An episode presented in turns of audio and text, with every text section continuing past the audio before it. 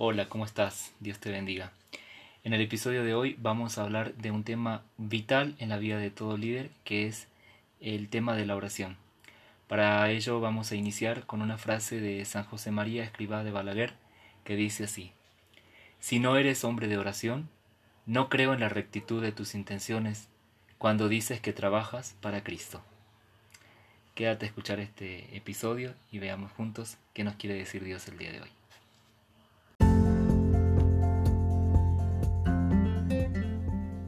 Bienvenidos. Soy el hermano Edgardo, discípulo de Jesús, y a través de esta serie quiero compartir contigo toda la riqueza que he adquirido a lo largo de unos 18 años en el liderazgo juvenil católico.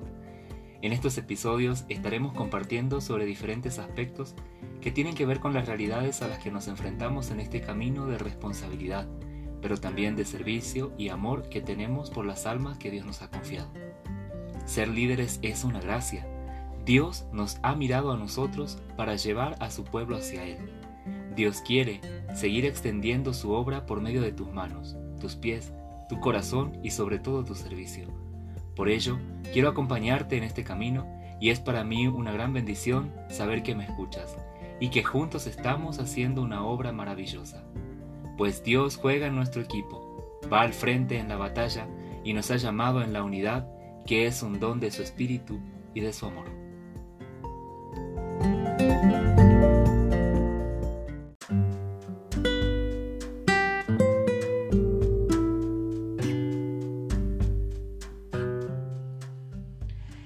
Iniciamos un poquito fuerte, ¿no? El día de hoy con esta frase de, que nos ha legado San José María, escriba de Balaguer, que nos dice, si no eres hombre de oración, no creo en la rectitud de tus intenciones cuando dices que trabajas por Cristo. Y cuánta verdad está encerrada en ella también, porque, bueno, lamentablemente el día de hoy hay muchos grupos de jóvenes que están más centrados en las dinámicas grupales, en la forma de influenciar en los muchachos, incluso van relajando la visión de Dios, la visión de la iglesia, eh, por adaptarse al mundo, a sus formas de hablar, de bailar, de relacionarse, y, y, pues se están olvidando de que tienen que mostrar realmente a Cristo dentro de sus grupos, que sus grupos son de Cristo y que deben demostrar a Cristo en todo lo que hacen.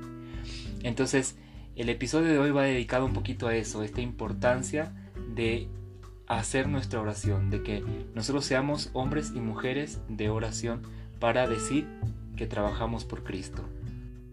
Justamente esta semana me di a la tarea de pasar en, la computadora algunos escritos y cosas de un diario espiritual que había llevado hace un tiempo eh, como dirección en mi acompañamiento espiritual me dieron escribir todo lo que iba recibiendo de parte de Jesús, todo lo que yo iba meditando, todo lo que yo le quería decir a Jesús en oración y bueno, pues lo escribí. Y bueno, esos son escritos que son escritos manuales, pero bueno, decidí pasarlos en computadora a la vez que repasarlos también y poder eh, releer mi experiencia espiritual a lo largo de estos años, ¿no? Y me he dado cuenta de que desde el principio, desde que hice mis primeros votos de pobreza, castidad y obediencia, eh, le pedía mucho al Señor un celo por evangelizar. Desde antes, desde antes de entrar a la hermandad, siempre quería ser una persona que se dedique a evangelizar, una persona que llegue a muchas almas, ser profeta de las naciones, ¿no? Y ahora, eh, repasando todo esto, me he dado cuenta de que Dios ha ido cumpliendo cada una de sus promesas y sobre todo las peticiones que yo le he ido pidiendo, ¿no? A lo mejor no fueron en el momento en que yo quería, pero a lo largo de la historia me doy cuenta de que Dios ha cumplido cada una de sus promesas. Y aquí yo te quiero eh, invitar con esto a que tengas en cuenta muy fuerte en tu vida la oración, que sea un aspecto muy importante y no solo importante, sino primordial, es decir, que tenga prioridad sobre todas tus actividades un momento de oración. Cuando yo iniciaba en este camino de conversión y me empezaron a hablar de la oración, también me costó mucho. Yo estoy hablándole ahora a líderes, ¿verdad? Me imagino que más de uno de ustedes ora al menos unos 20 minutos al día. Cuando yo inicié no fue así, inicié con 5 o 10 minutos y a veces esos 10 minutos se me hacían eternos, ¿no? Pero bueno, cuando uno va caminando en, esta vida espiritual, pues va incrementando también esa sed por estar en tiempos de oración y, eso va también repercutiendo en, una, en un mejor apostolado, en una mejor misión, en una mejor visión de todo lo que hacemos y nosotros queremos proyectar de nuestros grupos. y como siempre quiero responderte desde la palabra de Dios el por qué es necesaria la oración. El Evangelio de San Juan en el capítulo 15 del 1 al 8 nos dice, Yo soy la vid verdadera y mi Padre es el viñador. El Padre corta todas las ramas unidas a mí que no dan fruto y poda las que dan fruto, para que den más fruto. Ustedes ya están limpios, gracias a las palabras que les he comunicado. Permanezcan unidos a mí, como yo lo estoy a ustedes. Ninguna rama puede producir fruto por sí misma, sin permanecer unida a la vid y lo mismo le ocurrirá a ustedes si no están unidos a mí. Yo soy la vid, ustedes son las ramas. El que permanece unido a mí, como yo estoy unido a él, produce mucho fruto, porque sin mí no pueden hacer nada. El que no permanece unido a mí es arrojado fuera como las ramas que se secan y luego son amontonadas y arrojadas al fuego para ser quemadas. Palabra de Dios. Te alabamos, Señor. Como vemos en esta cita bíblica, el Señor nos invita a estar unidos a Él. Aquí está el porqué de la oración. Porque si yo no estoy unido a Jesús, no puedo dar fruto. Me voy a secar. No voy a tener la savia, no voy a tener esa vida que viene de Jesús, esa vida abundante que viene de Jesús, que después tiene que ser transmitida a los demás. Hace un tiempo alguien me platicaba acerca de una metáfora, una historia, una visión incluso que una persona había tenido, ¿no? Resulta que era una mujer que se dedicaba a predicar, era una predicadora y dice que ella en un momento de oración empezó a, a ver una copa que estaba como inclinada, una copa de cristal que estaba como inclinada hacia abajo y de arriba salía un manantial de agua que la iba llenando y entonces al llenarse la copa también iba rebalsándose, ¿verdad? Esa copa, eh, perdón, esa agua se iba rebalsando sobre todo lo que eh, eran beneficiados por esa misma copa. En un momento de la visión, esa copa derramaba agua y derramaba agua, pero ya no fluía de arriba ese manantial.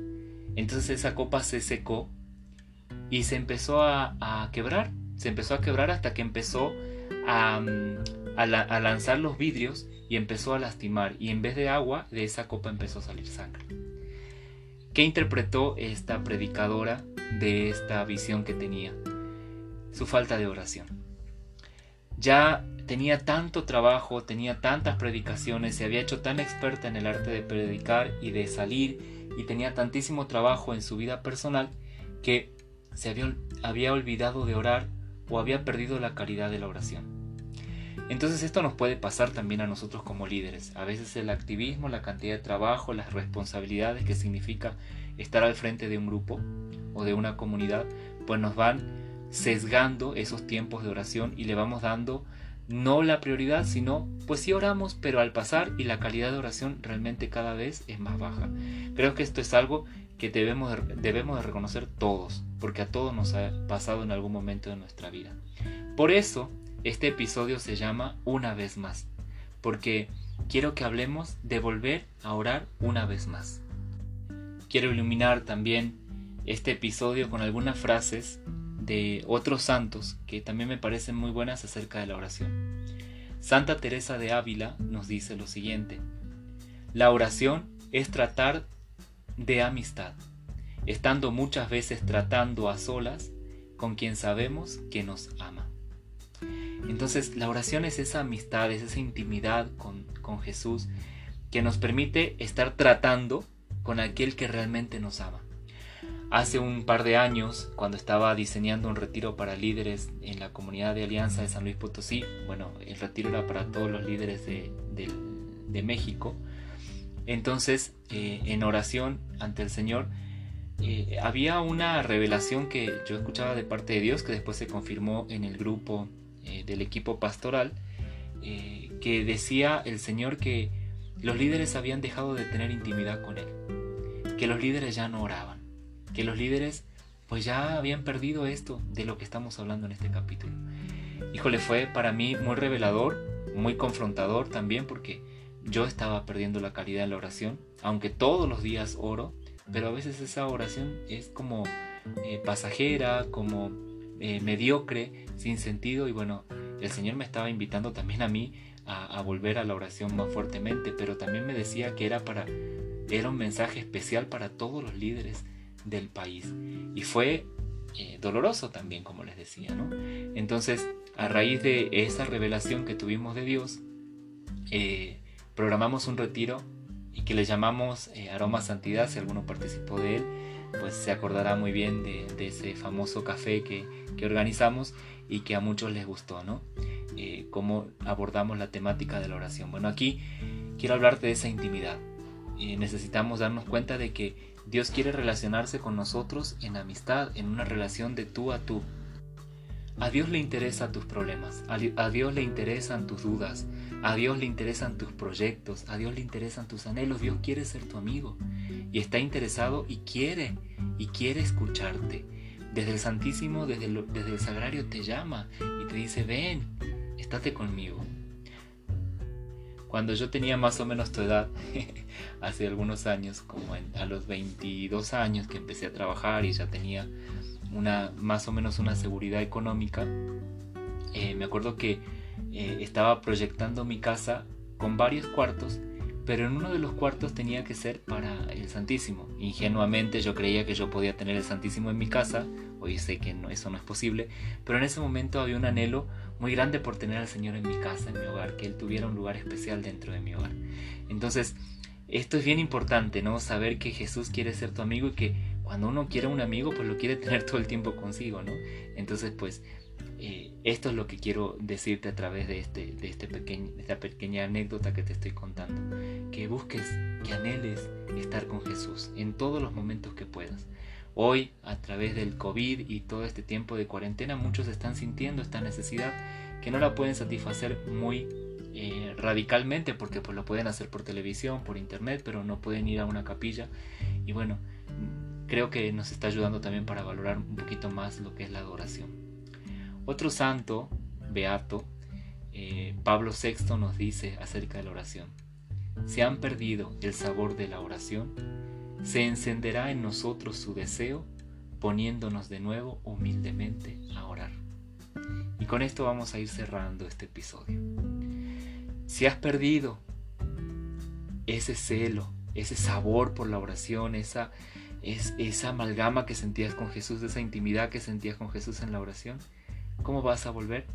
A sentirlo volviendo humildemente a orar.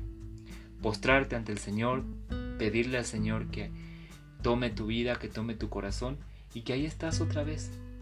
Y eso, eso va a volver a tu vida, esa fuente de agua viva, esa fuente de santidad, esa fuente de misericordia, esa fuente de amor, va a ser otra vez en tu vida una fuente que se que se emane de tu ser para todos los demás. Y esto es bien importante. Los muchachos de tu grupo lo van a empezar a notar. Y tú lo vas a notar porque los resultados y los frutos, como dice la palabra de Dios, se van a empezar a dar con más, con más y más abundancia. Entonces, yo te quiero animar. Vuelve a orar. Vuelve, enciérrate en tu cuarto, pídele al Señor, cuéntale al Señor tus planes, tus anhelos, tus miedos, tus dudas. Hacé tus peticiones, pedile perdón al Señor por tus pecados, por tu debilidad, por tus desvíos. Habla con Él como se habla con un amigo. Habla con Él. Vuelve a Jesús. Vuélvele a decir, Señor, aquí estoy. Te necesito, te anhelo y quiero tener más sed de ti. Y esa sed se va a ir renovando. Esa sed va a ir cambiando tu corazón y tu vida. Te lo digo con un nudo en la garganta porque a través de este momento de emoción siento que Dios te está tocando. Aumenta tu tiempo de oración. Si ya tienes un tiempo de oración, aumenta. Pero sobre todo, encuentra la paz y una relación de intimidad que verdaderamente va a cambiar tu servicio. Si este episodio ha sido de bendición para ti, coméntamelo en mi WhatsApp, en mis redes sociales, en Instagram, en Facebook, en Twitter. Hazme saber que Dios te está hablando. Dios te bendiga,